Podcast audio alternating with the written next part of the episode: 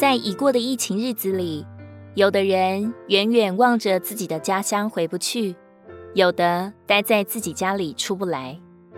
就算能走动，也都要被询问、查看证件、测量体温。蓦然间就发现，并不是所有的门谁都有资格进出的。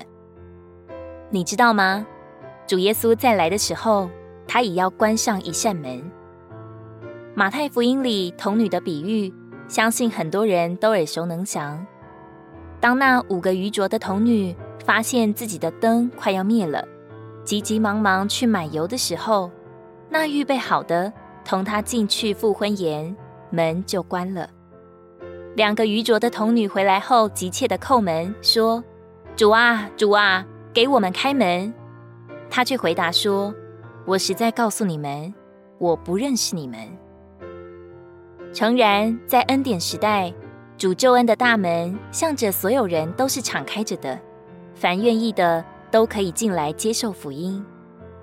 但是，同样是神的儿女，都有了神的生命，我们经营的果效却不同，生命长大的程度也不一样。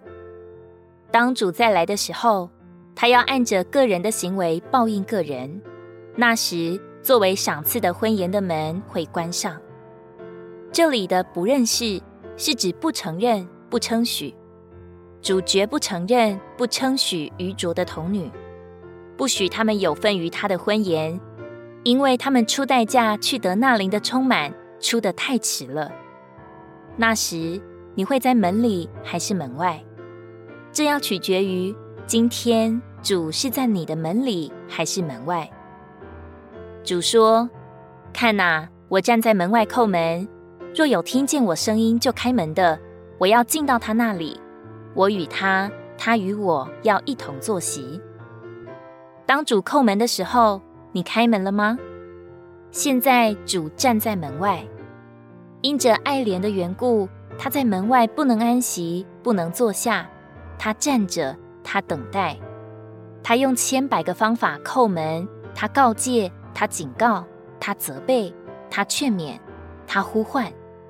他盼望有耳者能够听见，有心者肯来开门。启示录三章八节，我知道你的行为，看哪，我在你面前给你一个敞开的门，是无人能关的，因为你稍微有一点能力，也曾遵守我的话，没有否认我的名。如果你喜欢我们的影片，欢迎在下方留言、按赞，并将影片分享出去哦。天天取用活水库，让你生活不虚度。我们下次见。